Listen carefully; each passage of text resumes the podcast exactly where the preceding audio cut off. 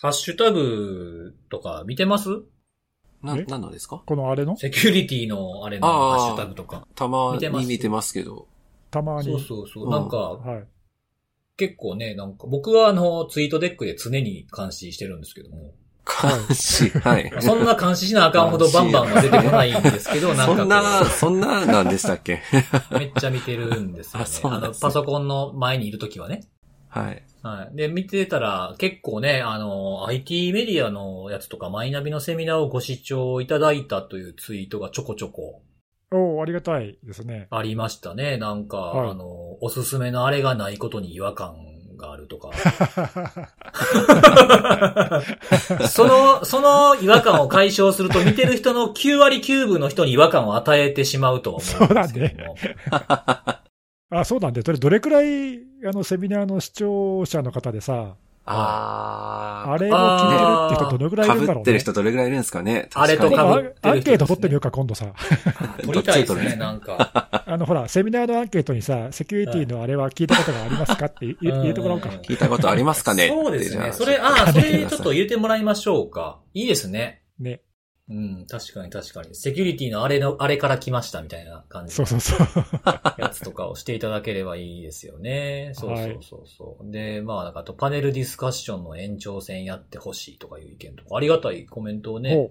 おお、それはどういうこと？セミナーのパネルの延長をどっかでやってくれってこと？そうそうそう。だからちょっと、あーあの、まあ、物足りなかったのか、まあまあ、そんな時間長くないじゃないですか。例えば、あ IT まあメディアのやつとかだそうと40分とかでしょ？そうそうそうそうですね。はい。結構コンパクトにね、収めないといけないっていうのがあるんでね。はいうん、そんなこんなで。まあなんかそんなツイート見てたらなんかこう、ちょっと僕も立て込んでまして最近。こういうセミナー系とかで。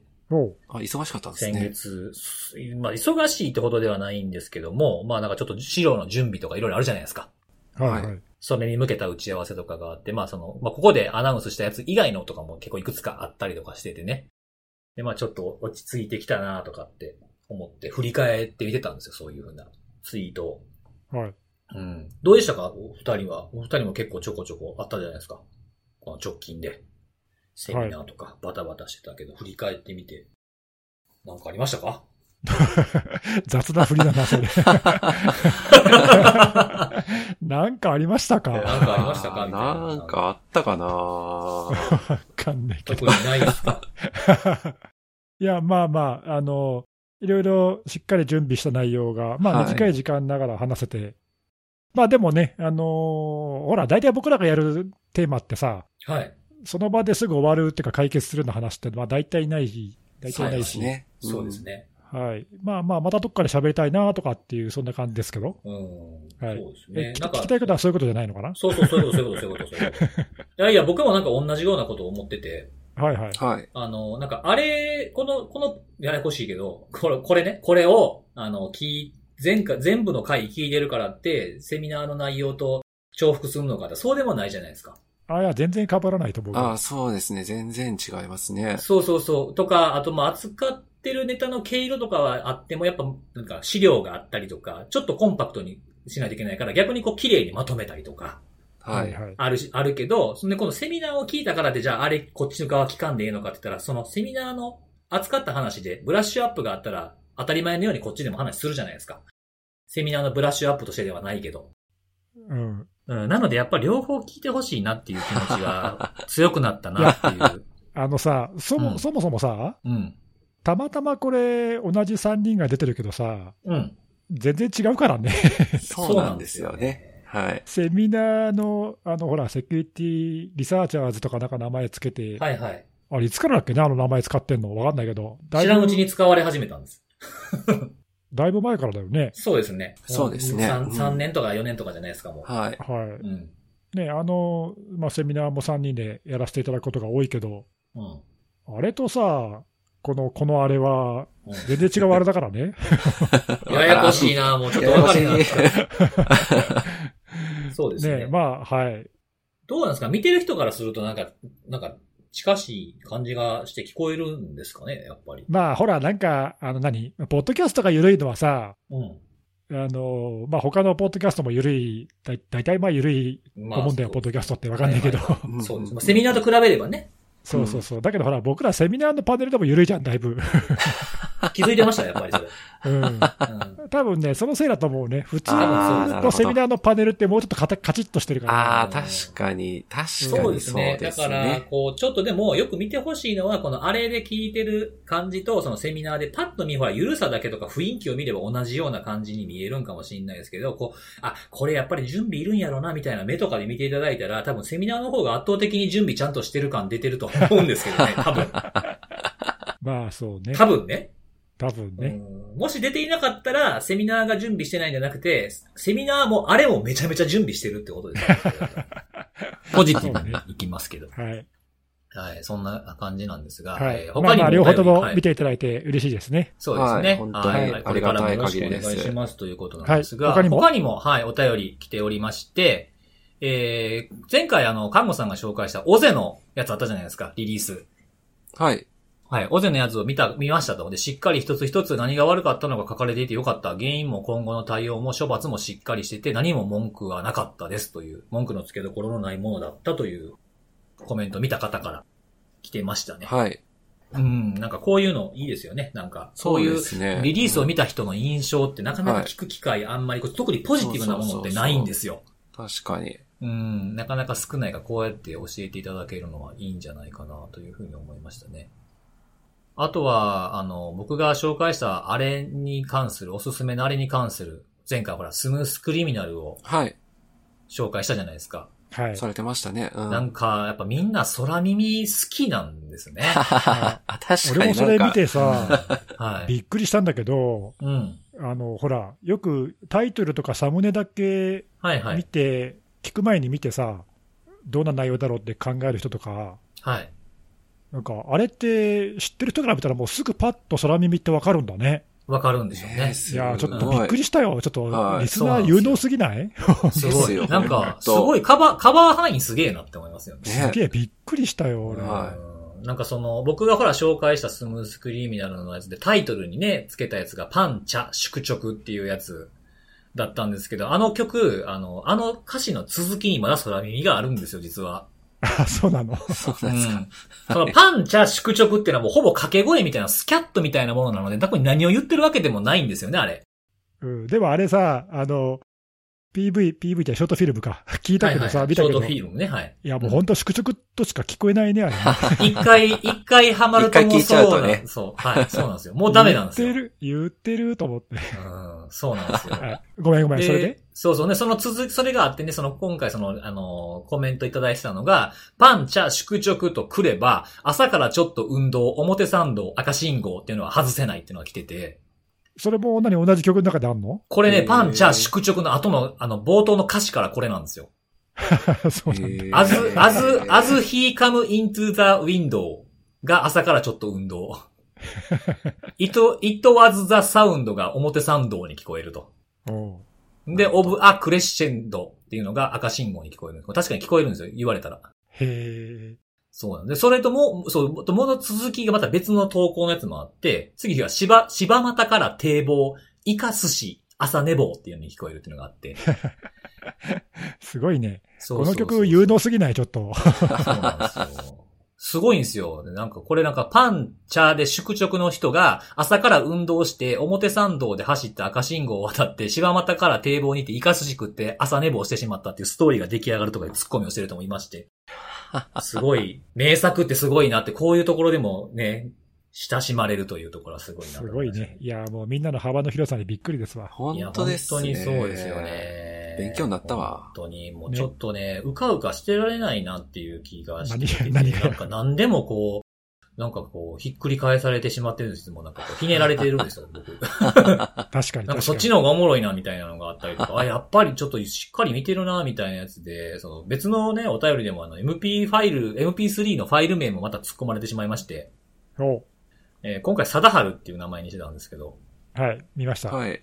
はい。えー、101回なので、101なので、101匹ワンちゃん、ワンちゃん、世界のワンちゃんっていう王さんっていうので、連想でしょうかっていうふうに言われてしまいまして、はい。はい。その、その通りです。もうそんな浅はかな発想しかできませんでした。見抜かれてるね。見抜かれてるんで、なので、えーこのコメントにも書いてある通りですね、あの、その、王貞治さんの、えーホームランの回数ですかね、それと同じ868回を目指して、はい。えー、868回の時のファイル名も、貞治にしたいなと。目指せ世界の王って感じ目ですか。指せ、そうです、そうそう、お世界をね、ね目指しましょうと。だいぶ遠いな遠い遠い、めっちゃ遠い。だいぶ遠いけど、まあ頑張りますか。はいそうですね。はいあと、あと766回。はい。気が遠くなるわ。うんそうですね。ちょっと途中からあの1回の収録を3分割とかにして公開してもいいかもしれない水増し、水増回し。数稼ぎ。回数稼ぎをするかもしれないですね。は。はいい。まあそんな感じでお便りが来ておりましたというところではい。ございます。ありがとうございます。ありがとうございます。じゃあ、本編行こうかなと思うんですけど、はい今日は早速じゃあ行きますか根岸さんからおお願いしたいなと思ってるんですが。はいはい。お願えいします。ー、じゃあ、私からいきますけども、はい。あの、まあ、今日はみんな大好き DDoS の話をしたいと思うんですが、はいはいはい。えっ、と、まあ、DDoS 界隈ね、あの、最近もまたいろいろと騒がしくて、今日紹介するのはですね、まあ、そんな中、つい、まあ、2日前かな、この収録の2日前に、いロシアの、おまあ、これ DDoS 攻撃の対策サービスとかを提供している、まあ、キュレーターラボっていう会社があるんだけども、うん。えーまあ、ここが DDoS 攻撃に使われている新しいボットネットを見つけたぜっていう、まあ、記事を出していまして、えーその紹介をちょっとしたいなと。ほはい。で、まあ、これ名前はなんかメリスボットネットって彼らつけていて、えーまあ、どんなものかというと、えーまあ、何でもですね、世界中の、まあ、マイクロティック製のルーターに感染をしているボットネットのようですと言っていて、えーまあ、彼らのその、まあ、観測によると、まあ、どうもなんか20万台ぐらいの規模になるんじゃないかと言っていて、う。おでかい。ちょっとね、にわかには信じがたい。あの、ちょっとね、IoT のボットネットに詳しい人はなんかわかると思うんだけども、まあ、あの、詳しくない人のためにざっくり言うと、例えば1000台ぐらいの規模のボットでも相当な攻撃力があるし、う。うんまあ1万台超えるって言ったらかなりレアなボットネットなんだよね。僕の感覚では。うん。で、なおかつその1万台超えるとなると、例えばユニークな脆弱性を攻撃するとか、まあ、何かしらちょっと他を出し抜く、あ結構ここ、あのボットネット業界ってすごく競争が激しいんで、うん。うん。みんなで同じ脆弱性を使ってね、あの世界中スキャンしまくってるから、どっかを出し抜くって結構難しいんだよね。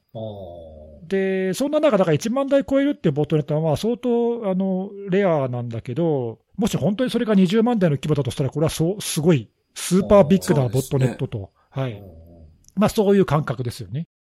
でちょっとそれがあの本当かなっていうのがちょっとよくわかんないんだけど、おまあでも少なくとも、おまあ彼らがそう実際に観測した攻撃で数万台は使われてるって言ってて、実数はもっと多いんじゃないかって言っているので、えーまあそれぐらいの大きさの可能性があると。で、えーとまあ、このそのマイクロティックのルーターに感染してるって言ってたけど、まあ、なんでこれどうやって感染したかっていうところはちょっとまだ不明確なんだけど、まあ、どうもその製造元のマイクロティックも一応コメント出してるんだけど、彼らが言うには、なんか新しい脆弱性は別に特に見つかってないよと。まあなんかゼロデーとかがもし、あの、あるんでなければね。ない、ないよと言っていて、で、そのマイクロティックの説明では、2018年に脆弱性が、まあ結構大きな脆弱性がマイクロティックのルーターで見つかっていて、えー過去にね、あの、はじめっていうボットネットが実はこれ使って、えー感染を拡大したっていうことで、まあ知られている、まあ有名なやつで、えーまあどうもこれと同じじゃないかと、って言ってるんだけど、えーっと、その古い脆弱性がそのまま残ってるって言ってるわけじゃなくて、キュレーターの調査でも、結構その最近のマイクロティックのルーターの OS のバージョンが使われているものも感染してるって言っているので、まあ、それはなんでかっていうと、おそらくその2018年に古い脆弱性があったときに、その後パッチは当てたんだけど、パッチを当てる前に、管理者のパスワードが抜かれてて、で、そのままそのパッチやってたから大丈夫だよねって言って、パスワードを変えてないやつが結構いるんじゃないかと。仕上げができてないやつがいっぱいあると。ううん。んうんという、まあ、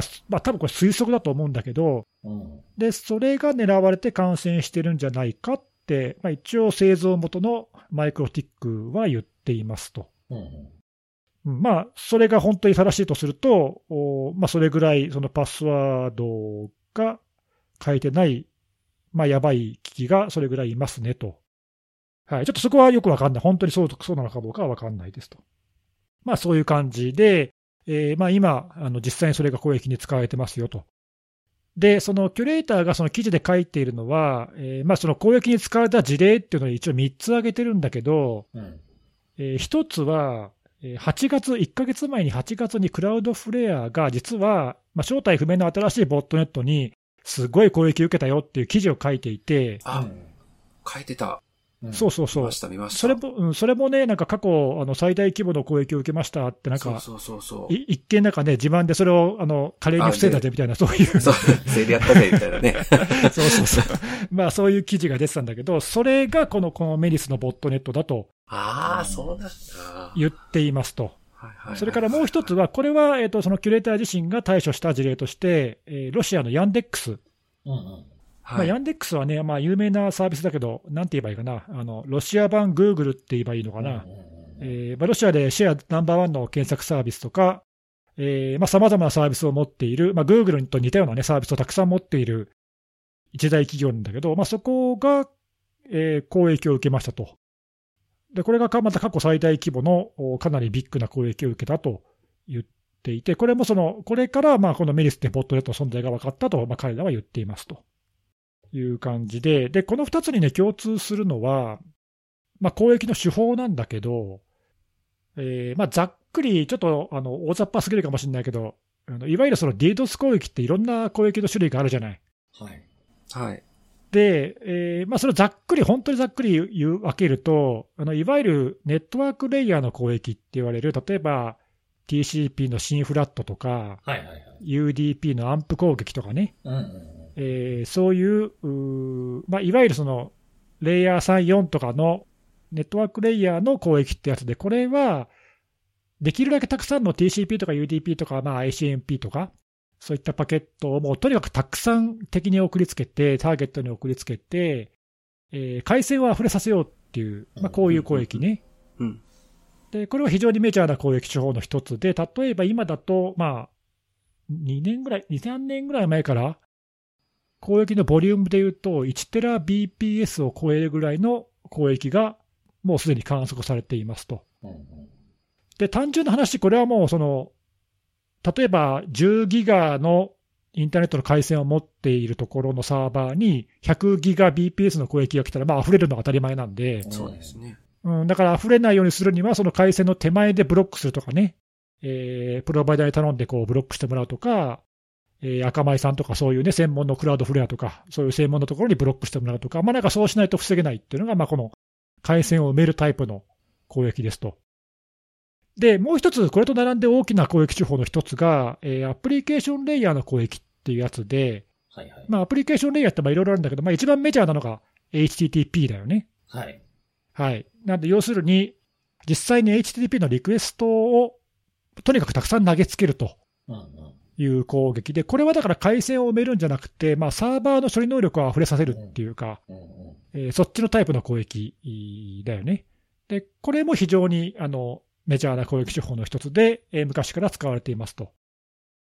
で、今回のボットネットの特徴は、そのさっき事例として挙げたクラウドフレアの時も、その今回のヤンデックスの時も、両方ともこのアプリケーションレイヤーを狙う攻撃でしたということで、でアプリケーションレイヤーを狙う場合には、えーまあ、攻撃の規模を表すときに、 request per second、お1秒間に何回リクエスト、お HTTP の、ね、リクエストが飛んでくるかっていうのを、まあ、指標として言うんだけども、えー先月のその Cloudflare は1700万 request per second でしたという途方もない数値がすごいですね。えー観測されたと言っていて、で、今回 Yandex は2200万 request per second と、さらにそれを超える規模の攻撃が来ていて、これはあのクラウドフレアも過去最、自分たちが受けた過去最大規模だって先月言ってんだけど、まあ、今回のクリエイターもこんな規模は見たことないということを言ってて、まあ、これがあの今回のそのメリスっていうボットネットのまあ一つの特徴なのかなという感じですと。で、ちょっとね、あの正体がまだ実は分かってなくて、そのこの記事を書いたキュレーターラボの人たちも、ボットのその検体をどうも手にしているわけではなさそうで、ほうほうほえー中身がわからないと言ってて、でもおそらく、そのよく知られている、そのいわゆる未来とかって言われるものの亜種って今、あのたくさん世の中に出てるんだけど、う。うん。多分それとは違う種類じゃないかって、まあ、その攻撃の手法とかも違っているし、まあ、いろいろあの特徴が違っているんで、まあ、多分なんか今までとは違う新しいタイプじゃないかって、まあ、推測で言っていますと。まあ、そういう感じね。まあ、まだね、ちょっとこれ以上詳しい情報がないから、僕も手元に検体がないし、はい。あの本当にこんな規模になってるのかもどうかも分かんないし、うんちょっとね、あの中身が分からないんだけど、まあ、そういうボットネットがどうも新しく登場したらしいと。はい、であとね、もう一個ちょっと一つ気になることがあって、えーまあ、彼らはもう一つ、あの最近のそのこのボットによる事例として、もう一個、ニュージーランドへの攻撃っていうのも、このボットネットの仕業だと言っているんだけど、えーそうなんですあれもなんですか？えー で、実は今週ね、あのまあ、結構海外ではニュースになってるんだけど、はいはいニュージーランドで、えー金融機関とか複数の金融機関とか、まあ、連日リードス攻撃を受けていて、ありましたね。うん、あのアプリが使えないとか、インターネットバンキングがアクセスできないとかっていう、まあ散々なことになっているんだけども、はい。それもこのボットネットだと言っているんだけど、それがちょっとどういう根拠なのかはちょっと記事に書いてなくて、あ、なるほど。分かりませんと。で、ただ、その、あの、この内容を伝えている別のメディアの記事だと、このメリスボットネットっていうのが、えー最近の、そのニュージーランドも含めてだと思うんだけど、最近の脅迫ディードス攻撃のキャンペーンで使われています、広く使われてますっていうことを書いていて、うんこれもね、あの、ソースが明らかじゃないんないんだけど、何のソースもなしに書かないと思うんで、まあ、そういう攻撃を受けたところから情報を得たのかどうか分かんないけど、まあ、そういうのに使われている可能性があると。いうことで、ひょっとしたら、あのまあ、去年も大規模なそういう脅迫のディードス攻撃ってあったし、今年もね、しばらく前に、これ、ポッドキャストの取り上げたっけな、ちょっと忘れた忘れたけど、5月ぐらいから、あの割と世界中に脅迫のディードス攻撃のキャンペーンがまたあの行われてるんだけど、ファンシー・ラザルスっていうね、ふざけた名前で、はいはい。もうくっつけたみたいなね。はい、そうそうそう。明らかに偽名だろっていう、まあ、ふざけた名前使ってるんだけど、そうね。はいまあ、そういうあの連中が攻撃をしてるんだけど、それとなんか関係があるのかないのか、うんえー全然わかりませんが、まあ、なんかそういうことを言ってる人もいると。うん。まあちょっと錯綜してる感じもちょっとあるのかもしれないですね。そうね、ちょっとね、まだはっきりした情報があんまり出てなくて、えーわかんないんだけど、まあ、今のところその、まあ、過去最大規模のこのアプリケーションレイヤーの攻撃を発生しうるボットネットがどうやら新しくできたようで、えーそれはマイクロティックのルーターの、まあ、何らかの問題、まあ、パスワードが漏れてるのか、脆弱脆弱性なのか分かんないけど、それを利用して感染を広げていて、えーまあ、途方もない規模で、えー今も稼働していると。でひょっとしたらそれが脅迫ディードス攻撃のキャンペーンで使われているかもしれないと。はい。まあ、今分かってるのはそんな状況で。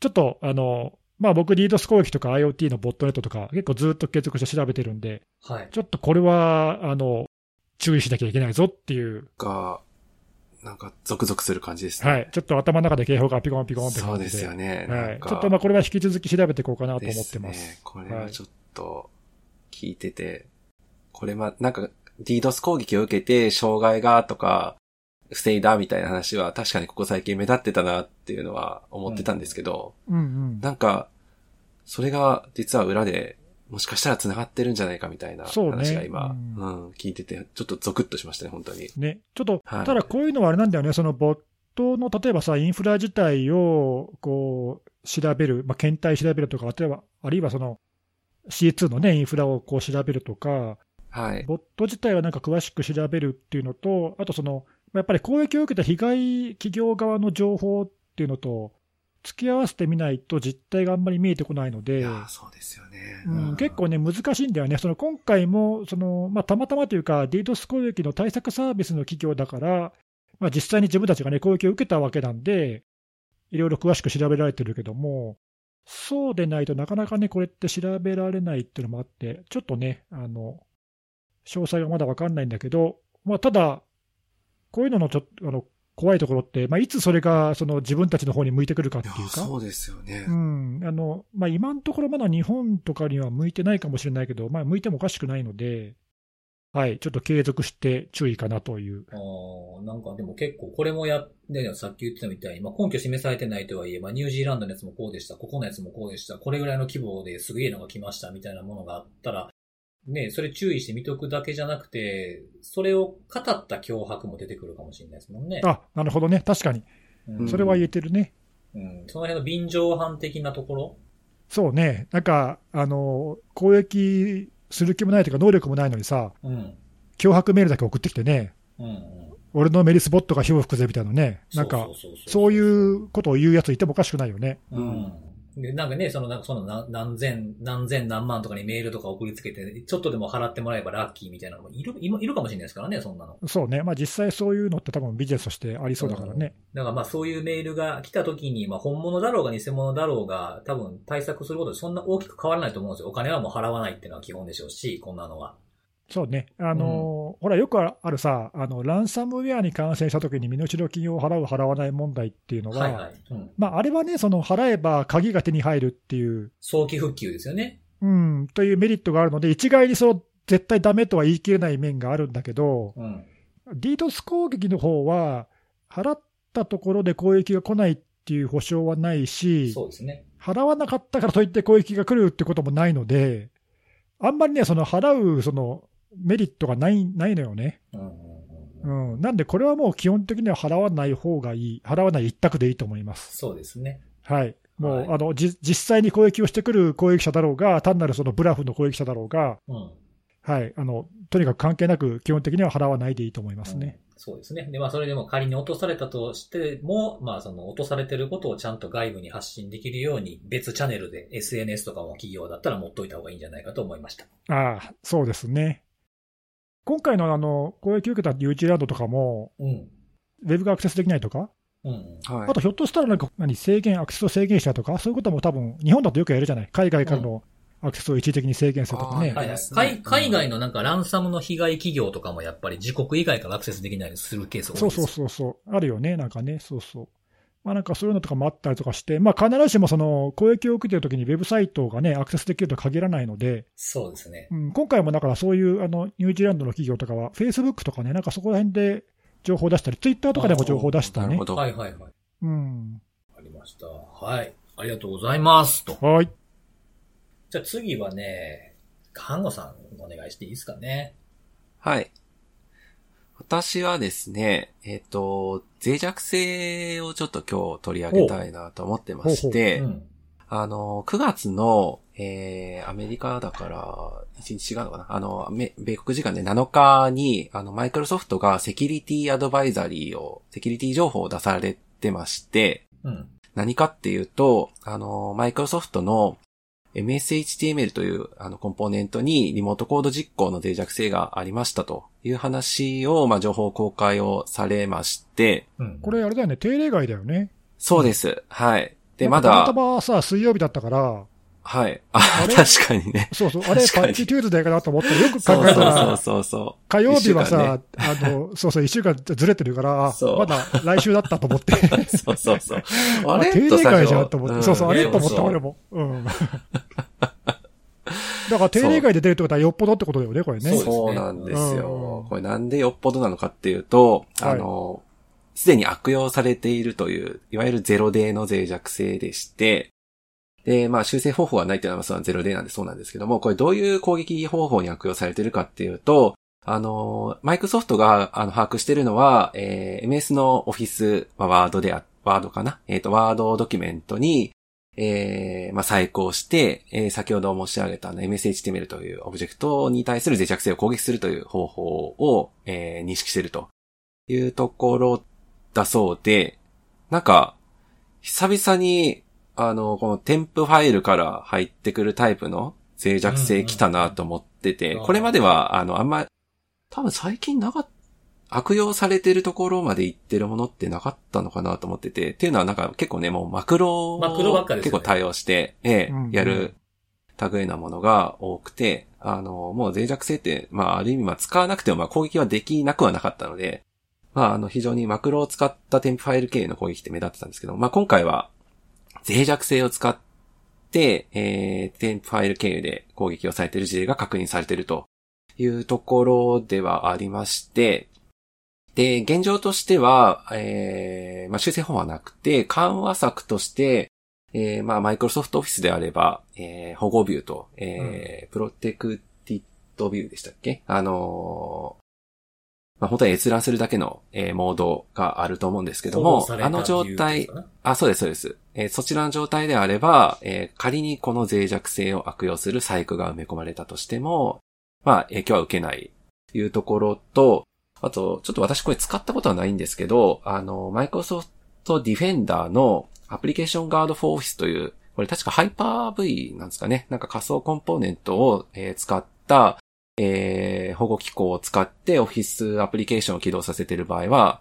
えー影響を受けないという話ではあったので、まあちょっとそこら辺が影響してるのかはわからないんですけども、あの今回こちらの重要度っていうんですかね。えっ、と、そちらについては緊急ではなくて、えっ、と、重要という形でマイクロソフトは評価をしており、まあ基本的にはあのマイクロソフトディフェンダーとかでも、えー検出はできますよということも、最新であればね、書かれてはいるんですけども、まあなかなかこの辺結構動きが激しくてですね、あの、まあ久々なのか、あの、この脆弱性かなり注目を浴びていて、研究者の方も、まあちょっとこの辺、えーかなりトレーサーされておられるのか、ディフェンダーの検出は、なんか結構ハードコードされた、えーコードに対して検出するロジックを、まあ少なくともその時点では、検証された時点では使われているようなので、例えばこれはあの特定のすでに基地のキャンペーンであれば、まあ防ぐことには効果的なんだけども、まあちょっとこれ、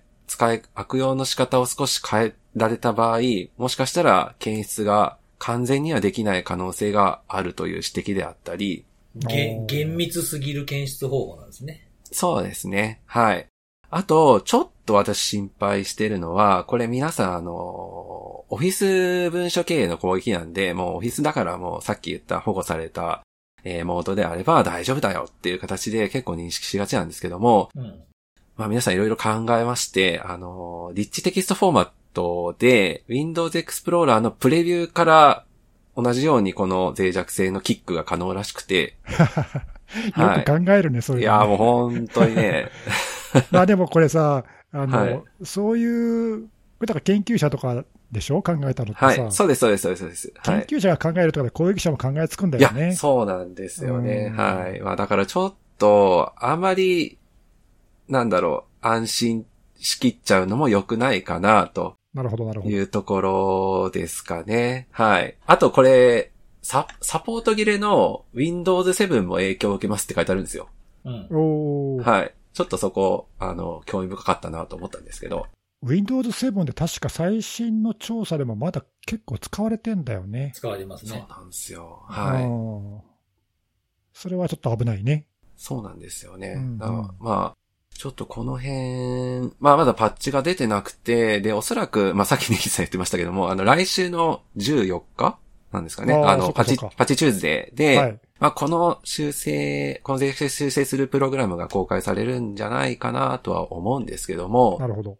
はい。ちょっとこの辺について、まあ現状の例えばセキュリティ製品の対応状況とかっていうのはもうすでに点検をされていただいてもいいのかなっていう状況にあるとは個人的には思ってまして、もう本当にけちゃんと検出できるのかとか、検出するんであれば、ちょっとどの、どの部分で検出されるのか、あるいは実行してしまったらどういう影響があるのかとか、なんかその辺を確認していただいた方がいいのかなというふうには、えー見ていて思いました。ただちょっと現状これどういう攻撃で行う、使われたのかっていうところは細かいところ出ていなくて、まあちょっとあの、謝辞欄にマンディアントの方が並んでたので、まあそういうところがターゲットに、そう、そのマンディアントの方が呼ばれるような、えーおそらくお客さんがターゲットになったんじゃないかなとかいろいろ想像はできるんですけども、なるほど、なるほど。はい。あじゃあ今のところ、その、広くメールでばらまかれるような攻撃っていうわけじゃないけど、ええまあなんかいわゆる標的型攻撃っていう、ごまあ、ごく一部で攻撃が確認されてるっていう、まあそういう理解でいいのかな。そうですね。うんじゃないかなとは、はい。ただわかんないよね。それ、それはあの今のこの時点でそうだってだけだもんね。はい、そうです、そうです、そうです、そうです。で、ちょっと一個言いたかったのは、なんかこれってこれまでなんか標的型攻撃とか、いわゆるその情報を盗み出す攻撃で使われるみたいなのが結構用途として多かったんですけども、今ってもう本当に状況変わってて、うんランサムウェアっていう、いわゆるビッグウェーブが来てる状況じゃないですか。うんだからもう、そういったランサムウェアを使っているようなあのギャング、グループが、この脆弱性積極的に使ってばらまくっていうことも、全然あり得るシナリオかなと思ってて、はい。ちょっとその辺は、イニシャルアクセスブローカーとかに当たるよそうそうそうそうそうそうそう。ね、例えば。ここでもはい紹介したことあるけど、カークボットとかアイスガ ID とか、そのポストエモテット的なやつらが、はい。ファイルをね、そのマクロと違うまた経路の攻撃というので、そうですね使ってきそうな感じはありありとしますよね。ありますね。うん、本当に。ちょっとここは、まあ、しっかりね、あの、パッチマネージメントして、あの、最新の状態に保ててますよっていうのであれば、まあ、当然それはそれでいいんですけども、あの、さっき言った Windows 7とかまだまだ動いてるところが本当にないですかっていうところもある、あるでしょうし、ちょっとこの辺は注意しておいていた方がいいかなと。あと参考情報までに、あの、トレンドマイクロとか、まあ、いろんな、そのセキュリティベンダーも、あの、これに関連するハッシュ値であるとか通信先であるとかっていうそのインディケーター情報は公開されていて、で、 VirusTotal にすでに上がってるんですけども、うん。あの、 VirusTotal のそのサブミッション、アップロードされた日付見ると、まあ、あの、9月の2日とか1日とか、その辺が、まあ、大体多かったんですが、一番古いのだと、8月19日に上がっていて、まあ、なんで、まあ、その時点ぐらいからは結構この脆弱性、少なくともその時点からは、あの、悪用されていた可能性はあるのかなというところですかね。はい遅く。ともそこではってことですね。そうです、そうです。はい。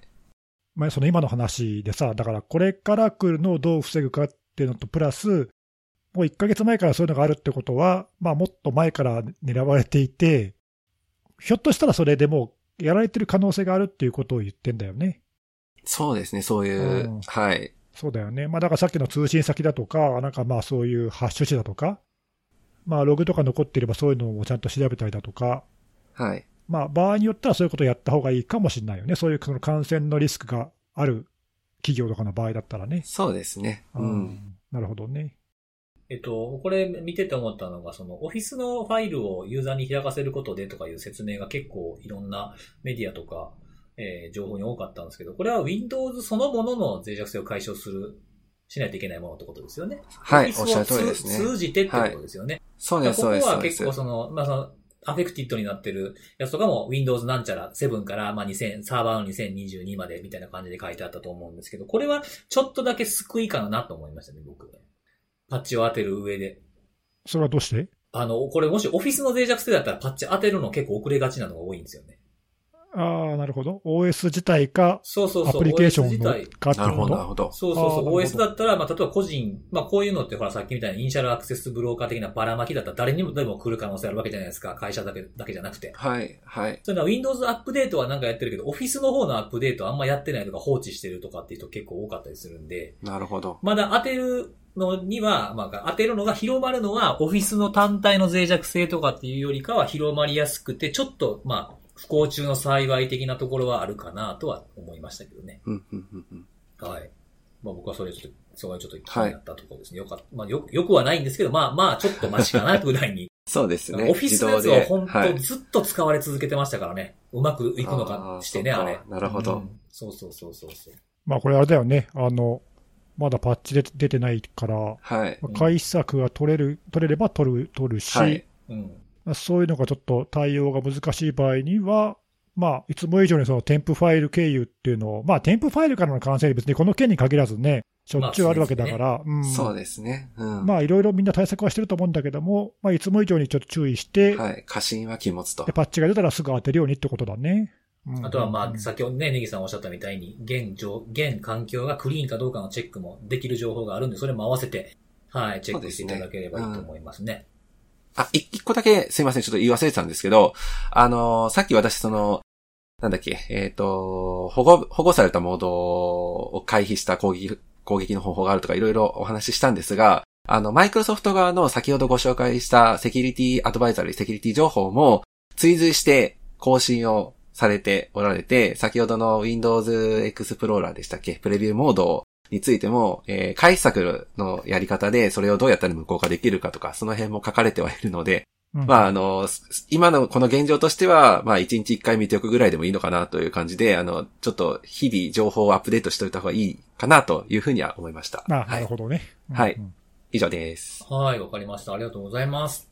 はーい。じゃあ最後、はい。僕のお話で、はいえー辻さん。はい。鳥を務めさせていただこうかと思うんですが。今日は何ですか？何ですか、ね、今日は。えーまあなんか今週もね、いろいろこう、バタバタしてるのが終わって、えーゆっくりしようかなとか思ってても、やっぱり何かが過ぎると何か来るなっていうのでは、まあまあまあバタバタしてた、してちゃ、ししてるっちゃしてたんですよ。で、まあ僕ほら、ランサム界隈とか見てるじゃないですか。はい。で、なんかあの、DDoS ボット対策やとかって言って、リークサイトにキャプチャーつける攻撃者増えてきてて、なんか監視すんのもめんどくさい感じになってきてるんですよ。ほうんうんうんうん、なんかその、キャプチャーをね、入れたりとか、あとなんかこのボタンクリックしろとかいうの入れたりとかね。う。ああ、なるほどね。そうそうそう。まあそれも自動で押すスクリプト書いたりとかしてたわけですよ。まあ自動で、まあ簡単なスクリプトですけど。とかね、とか言ってたらほら、あの止まってたリービルが再開されたりとか。ああ、なんか2ヶ月ぶりにまたそうそ復活したよね。ねそう、ウェブサイトがね、戻ってきて、あの、2日間ぐらいは特に何も前のまんまで更新されてなかったんですけど、まあちょっと見たら今日1件追加みたいなので、出てたりとかもしてたんで、まあ動いてるんやなというふうなところもあったわけですけど、で、こんな話をするとね、今日もまた、ね、ランサムの話すんねえやろって思うでしょ？違うの？も うちょっとしてますけどね。思うでしょ？今日僕がお話しするのは、えー、タイトル、理想的なランサムウェアの犠牲者、攻撃者が探しているものというレポートについてのお話をしたいなと。やっぱりランサムじゃん。あ、そう。あの、ちょっと、ちょっといいですか？あの、ランサムだけしかネタないわけじゃないんですよ。これ分かってくださいね。あ そんなの、こと大大丈夫でしょ。誰も、誰も言ってないから大丈夫。はいはい言って今ないですよのその、さっきのヤンデックスの話も知ってたし、Windows の脆弱性の話も知ってたし、なんか他にも話したいことあったけど、そんだけ、やっぱ、お、そんだけ多いんですよ、やっぱり。はい。情報が。でも、でもね、あの、いや、まあ、辻さんはさ、何でもそれはもちろん、あの、うんや、やってて当たり前かも、当たり前かもしれないんだけど、うん。ちょっとごめん、あの、話の腰折っちゃうけどさ、はいはい。あの、リスナー、リスナーの人にはひょっとしたら、そういうふうに何でもいろんなことを知っているのがいいと思われちゃうと、ちょっと誤解を招くかもしれないので、うん。一応言っとくと、僕はそれよりは、例えばランサムウェアに興味があるんだったら、うんランサムウェアだけを深く掘るとかっていうアプローチの方が、うんうん。あの、いいと思う。あの例えばね、辻さんなんかは、その一つのことをぐーっと深くやりつつ、他のことも目を光らせるだけの能力があるからできるけど、そのまあ、そういうリサーチャーとかはね、そういうのが当たり前だからやってるけど、うんうん。まあ、そうじゃなければ、あの例えば、何かどっか調べて、えーそれに対して何か成果を出そうとかと思ってるんだったら、あんまりあちこち手を出すよりはね、なんか一つのことに集中してやった方が、むしろそれを長く続けた方がずっと得るものが大きいんで、あ確かに確かに。それはあると思いますね。なんか長く続けてるからこその発見っていうのもあるしね。そうそうそう。なんで、まあそういうのをやってさ、余裕ができたら他のことでも手を伸ばすとかね。そうですね。なんかこう、あとはまあ僕自分自身でもそういうのを考えるときには、なんか自分の主とするものは今何なのかっていうのを決めた上で、そこをおろそかにしないように保ちながら他のことを調べるっていうあそうそう。意識はしているかな。はい。うん。ちょっとまあ、そんなことを今ちょっと聞いてて思いました。はい。ありがとうございはい。ます。すいません。はいい。えいえ全然話を、話を続けてください。はい。で、えー、さっき言ったタイトルなんですけど、まあ、ランサムウェアの犠牲者と、まあ、攻撃者が探しているものということで、あの、ケラという、まあ、あの、いろんなリサーチとかをしている、えー会社がリポートとか、まあ、ブログの記事を出していた、まあ、レポートのようなものを出してたんですけれども、それが、まあ、9月の6日に出ていたものがあって、まあ、どんなレポートかというと、あの、サイバー犯罪者がま集うような、いわゆるフォーラム、ハッキングフォーラムとかって言われたりもすることもありますけど、そういったところを調査して、そこでどんなやり取りをしているのかと。いうふうなところから、えー犯罪者がどんな、えー組織をターゲットにして、何を探して、えーいるのかということを分析した結果を公表していたというのがさっきの読み上げたタイトルになるんですね。で、まあ、その調査している、えっ、と、範囲なんですけども、えー2021年今年の7月に、えー犯罪者が、その、まあ、アクセス経路ですね。さっきもちょっと言いましたけど、イニシャルアクセスブローカーという、あの、自分たちが攻撃をするためにどっから入ろうかみたいな、その入り口を手引きしてくれるような人たちっていうのがいるっていうのもこのポッドキャストで何度か取り上げてたと思うんですけども、そういったアクセスが欲しいよというふうに言って主張している、そのフォーラム内の48個の活動が続いているアクティブなスレッドを調査範囲にしていると。まあ、ちょっと、ちょっと狭いかもしれないなっていうところがあるのをご留意しながら聞いていただいた方がいいかと思うんですけども。で、その、えー、こういったそのネットワークのアクセスとか、アプリケーションのアクセス経路が欲しいよというふうに言ってる攻撃者の4割ぐらいがラース、えー、ランサムウェアアザーサービスですね、に、えー、参加しているもので、まあ、オペレーターだったり、アフィリエイターだったりというふうなものが作成したスレッド。だったそうですと。で、ここであの1点、えー、さっき言ったアクセス経路っていうのは、あの、必ずしもネットワークだけのアクセスだけではなくて、SQL とデータベースだったりとか、WebShell とか、えー、あとはまあメジャーなものだったら RDP、VPN とかもあるんですけど、えー、そういったもの以外にも、えー、オンラインショップのコントロールパネルとか、えー、メールサーバーとかって、うん、そういうありとあらゆる、あの、あイニシャルアクセスですね。アクセスする経路を欲しいよって言ってる。ここではそのアクセスっていうふうに呼んでるものは、それだけかなり幅広いもんだと思っていただいた、思って、えー、くださいと。で、レポート内に、あ、ちょっと意外やなというふうに一瞬こうサラサラサラと読んでて思ったところに、えー、企業ネットワークへのアクセスを提供することはあんまりなかったっていうふうに書いてあったんですね。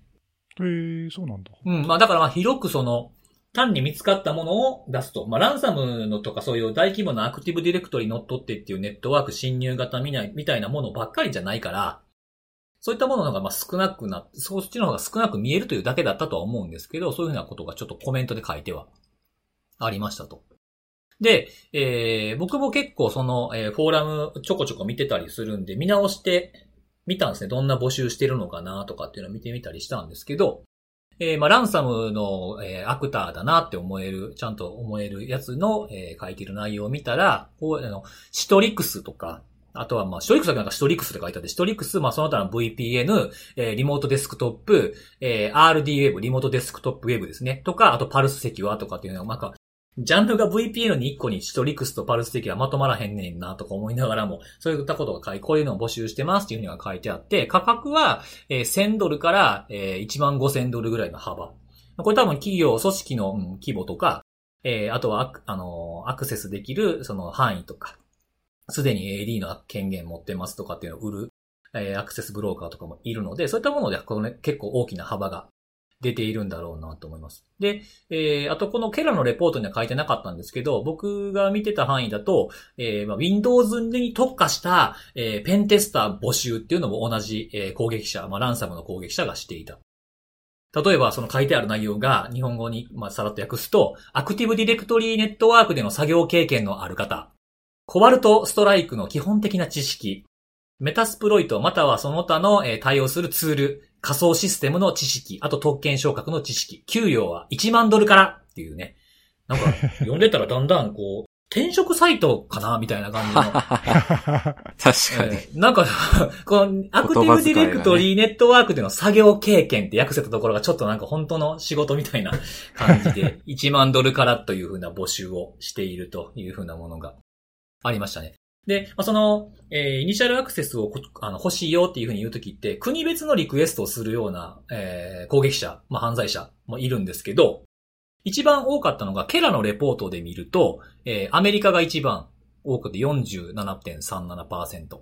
で、次いで、カナダが36.84%。その後、えー、まあ、ほ、ほぼほぼ、あの、同じ数字なんですけども、オーストラリアで36.84。これカナダと全く同じ数字。その後、ヨーロッパっていうくくりで、31.58%っていう風なものがグラフで書かれてありました。で、えー、まあ、これ、さっき言ったみたいに2021年の、えー、と、7月で40数スレッドの中でしか見てないから、えー、差はあるのかなと思って一応確認してみたんですけど、僕の手元のところで、えー、先月の31日、8月の31日までの、えー、リークから見た、えー、被害組織の国別順位を見てみて照らし合わせてみたら、1位アメリカっていうのは一緒でした。で、2位カナダっていうのも一緒。で、その次が僕の手元だと、えー、フランス、ついで、あカナダに次いでフランス、イギリス、ドイツ、イタリア、オーストラリアってなってたんで、まあ、えー、ヨーロッパとオーストラリアが入れ替わるんですけど、えー、ケラのレポートでも数字そんなに大きく変わるわけじゃないので、この辺はまあ誤差とか見てる範囲で変わってくるんで、まあほぼほぼ近い結果かなっていうふうに思いました。で、えー、あとは、その、国以外に対しても、あの、僕もレポ自分で作ってるやつとかだと、国別以外に職種、業種、業態みたいなもので、えージャンル分けして、どれが多いかとかっていうふうに見てたりするんですけど、そういったものは、えーここをやります、ここをやりたいですっていうふうなことよりも、ブラックリストっていうのがやっぱあるんですよね。ここはダメ。ここの、えーアクセスは、えーいらないです。買いません。っていうふうに書いているものが、えー今までリビルとか、えーいろんなあの攻撃者とかも、えーこれまで、ここのは、ここは攻撃しません宣言みたいなものとか、まあメイズとかも言ってましたが、ありましたよね。例えば、ヘルスケア系、まあ COVID-19 の影響とかもあって、そういった病院はやんないよとか、あとは教育機関、政府機関、あと NGO ですね、非営利団体とか、まああとはあの重要なインフラ、まあコロニアルパイプラインとかの件とかも受けて、ああいう、まあインフラを止めるっていうのが彼らの目的ではなくてお金なので、そういったものをすると、まあ、法執行機関とかを過度に刺激してしまうので、まあ、目をつけられるとか、動きにくくなるとかいうバランスを取るために、こういったものは買わないというふうに、えー言っている攻撃者も、まあまあいると。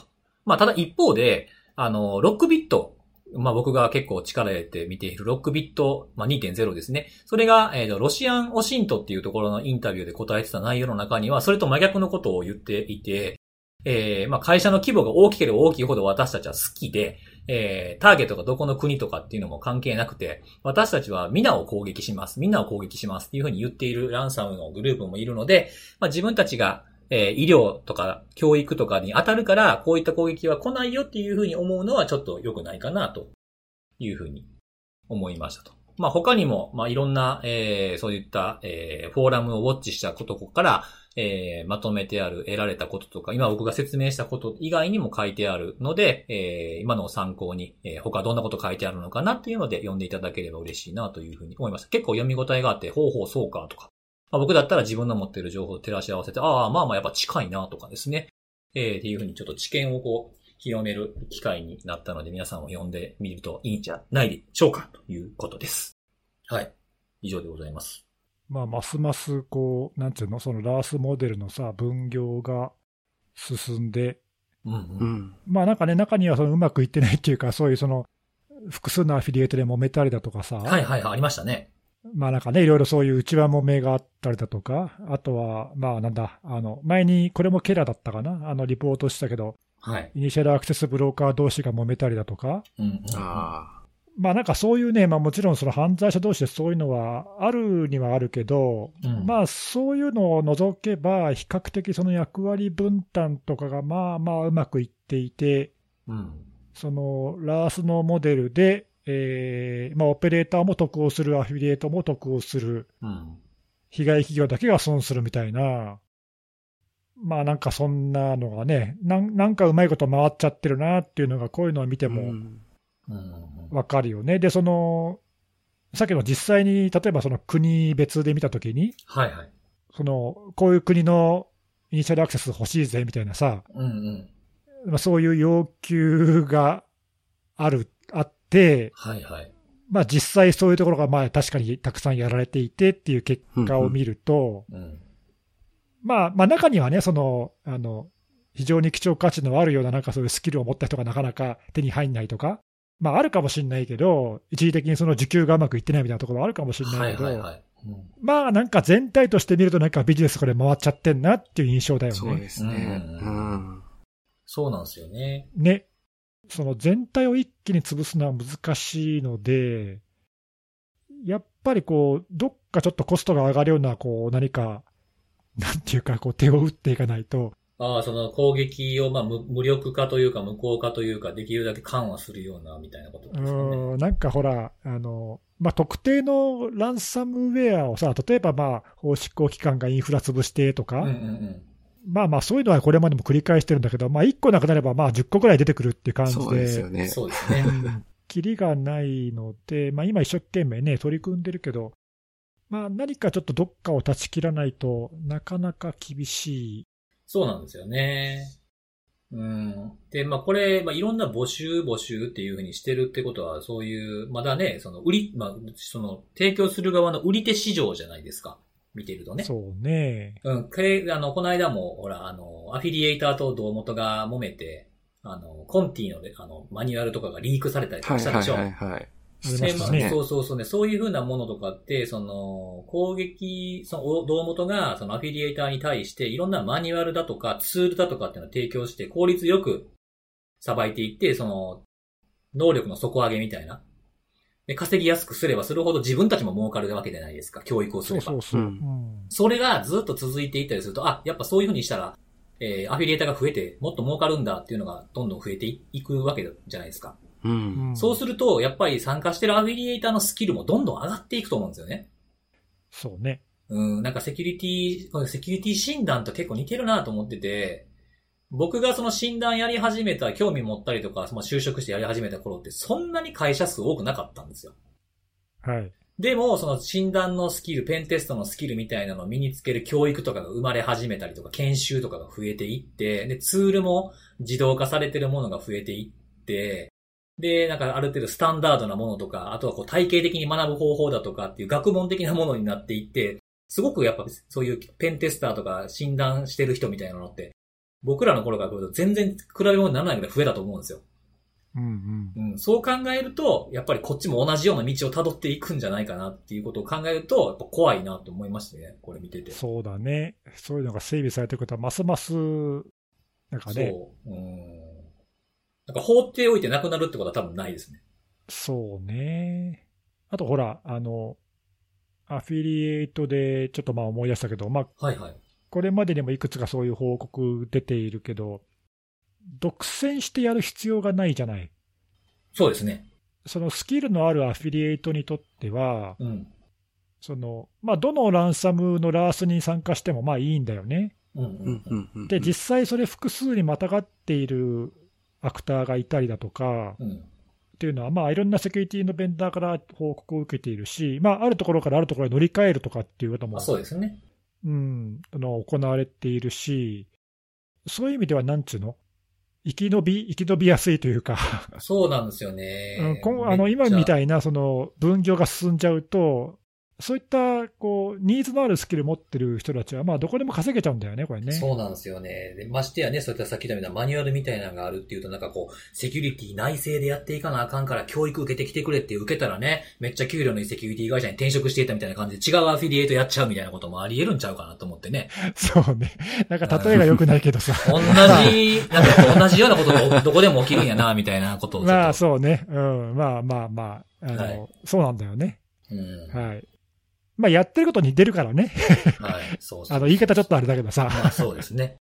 はいは。はいい。っていうふうなものなんで、まあなかなか興味深い内容でもあったんですが、まあさっきね、冒頭でも言ったみたいに見てる範囲がちょっとやっぱまだそんなに大きいね、その月しか見ていないので、また変化っていうのはすぐにあったりとか、全体がこうだというわけではないので、一つの参考として読んでいただければいいんじゃないかなと思います。うんはいまあでもあの、こういう調査をしてるあのベンダーっていうか、はい。やっぱりあの他が見てないところを深く結構調べているので、ですね。うんう。ん、あの他ではない結構知見が得られるというか、やっぱりね、あの守る側も、今、敵が、その犯罪者とか攻撃者が、うん。うん。何に興味を持って何、どんなことやってるかっていうのをやっぱ知らないと、次への備えができないからね、そうですね。はい、こういうのはちょっとまあ読んで勉強になりますよはいね。僕もこれは気にしてこの辺も見ていくので、また何かあったら。はい、はい。そんな感じです。はい、ありがとうございました。はい。ということで、えー時間になりましたね。今日じゃあ最後おすすめのあれで終わろうかと思うんですが、はいはい、今日はね、あの、食べ物を、お久しぶりちゃいます？食べ物。久しぶりかもね、うん。そうですね。あのー僕が今まで生きてきた、えー40数年の人生の中で、この食べ物が嫌いだというふうに言ってる人を見たことがないので紹介しようかな、この食べ物と思ったんですが、ほはい。えー今日紹介するのはですね、餃子です。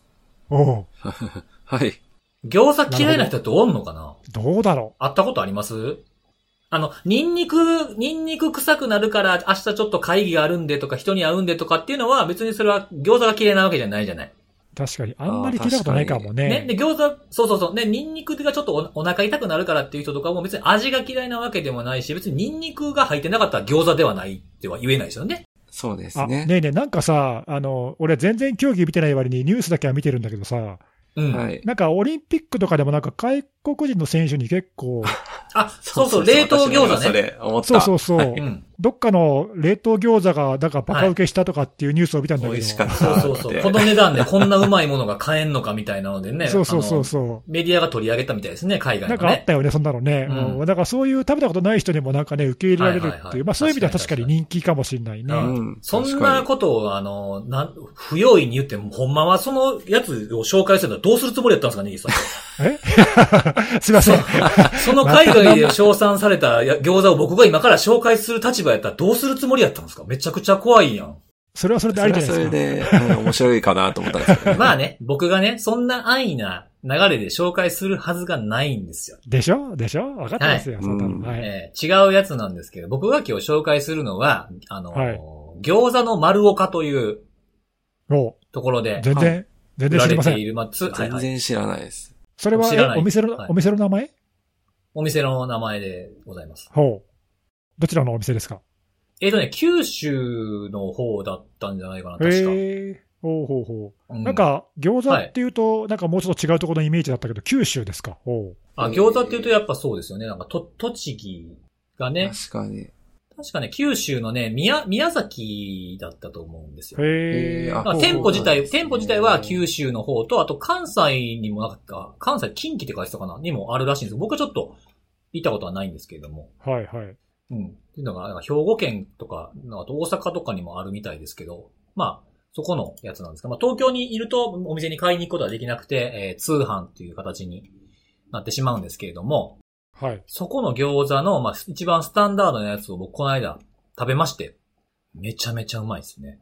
おえ、辻さんは、その時それを初めて食べたの？そうです。あの、いろいろ、いろいろ調べてて、食べて美味しかったんで紹介してるんですけど。おあなんか、てっきりなんか昔から好きだとかってあ、違います違います。あのそうじゃないんだ。関西で好きな餃子屋さんとかっていうのはあったりしますけど、まあ、これは初めて食べたやつなんですよ。へー。うん。なんかねちょっとね、あのーなんていうのかな、なんか食べててわからないんですけど、ニンニクがちょっと多いのかなはっきりした味なのかな。ほうほもうしっかりした味で、で、あのーこう、あが、あ、なんていうか、や、や、焼き上がり加減とかも、まあ、まあ書いてある説明通りにやったらすごくいい感じに、カリッとうん。羽がついて焼き上がるような感じなんですけど、値段もそんな高くなくて、えっと、50個入りが、えー、1300円なんです。